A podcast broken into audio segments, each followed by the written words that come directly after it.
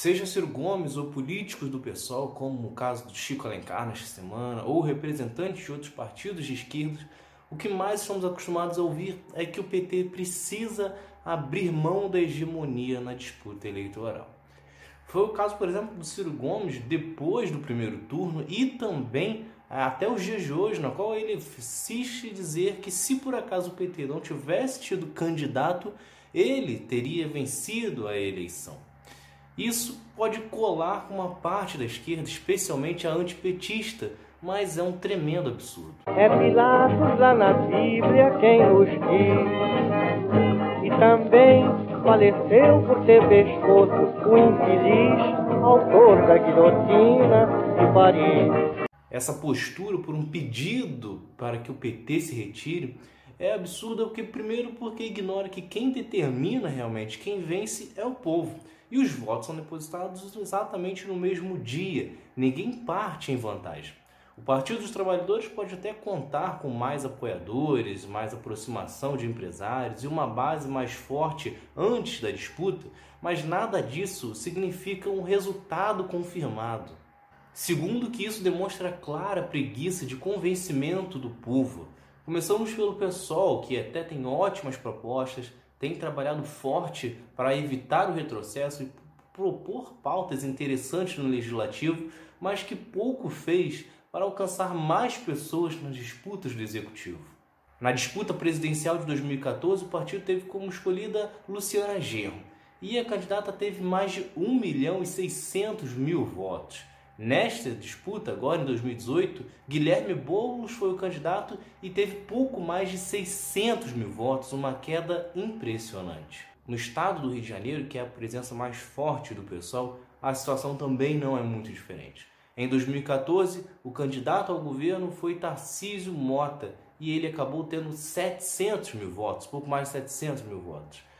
Novamente, quatro anos se passaram e ele só conseguiu saltar para pouco mais de 800 mil votos, um aumento de pouco mais de 10%, o que representa muito pouco para quem quer ser o governador de um estado do Rio de Janeiro.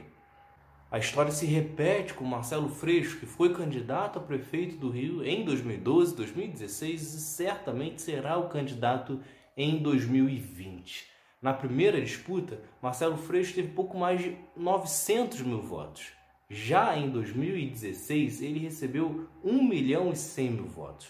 O acréscimo de 200 mil, ou seja, quase 20%, entre 15% e 20%, também é muito pouco, pois no primeiro pleito ele estava disputando contra o candidato à reeleição, Eduardo Paes, ou seja, que tinha toda a máquina do governo para se proteger, para se defender para uma reeleição, enquanto na segunda a disputa era com um personagem como Crivella. E o porquê isso acontece? Porque a base do pessoal é basicamente na zona sul do Rio de Janeiro.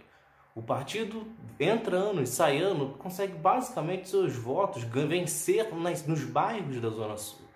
Enquanto isso, regiões como a Baixada Fluminense ou a zona oeste do Rio, ou até mesmo outros pontos do estado do Rio de Janeiro, são praticamente que ignorados. Você não vê a presença física e nem mesmo uma ajuda, um debate, uma aproximação através das redes sociais. O partido é basicamente inexistente em áreas onde que tem muita população, muita população que precisa exatamente das propostas do pessoal, mas que o partido realmente não atua.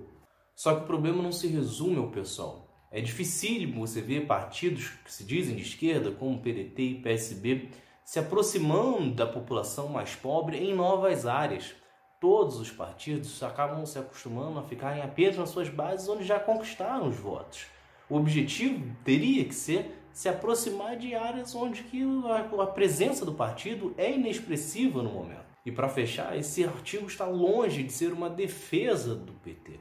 O Partido dos Trabalhadores também faz tempo que deixou de botar o pé na lama, deixou de se comunicar próximo do seu povo e passou a concorrer às eleições baseadas na defesa do que fez nos governos de Lula e Dilma. Foi exatamente por causa disso, e claro, com a ajuda dos fake news e do uso de laranja, que Bolsonaro conseguiu se conectar a uma parte do eleitorado e em algumas regiões que eram basicamente defensores eleitores do PT. E é isso que partidos como PSOL, PDT e PSB deveriam estar tentando fazer. Buscar fórmulas de entrar em áreas que eram de eleitores petistas ou que não votavam em ninguém, mas que são novos votos. O foco não tem que ser impedir a autorização para ser o candidato único, e sim conquistar a massa. Até porque, embora em alguns momentos a união é importante e fundamental, isso não precisa ocorrer exatamente com um partido abrindo mão de ter um candidato. Isso pode até mesmo ser uma estratégia burra, até porque terá nos debates ou nas campanhas talvez um candidato de esquerda contra quatro, cinco de direita, o que fará, obviamente, com que todos esses direitas martelem todas, direcionem todos os seus ataques para esse único candidato de esquerda. Além disso, este é o momento onde a esquerda precisa buscar formas de novamente se conectar ao povão.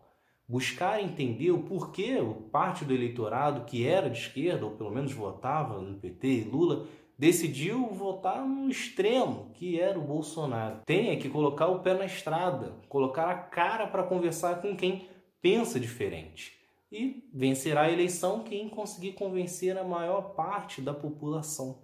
E dá para fazer isso com ou sem o PT. Então é isso. Se vocês gostaram, se inscrevam, ativem as notificações e continuem acompanhando. Tem mais outro lado da história por aí. Valeu!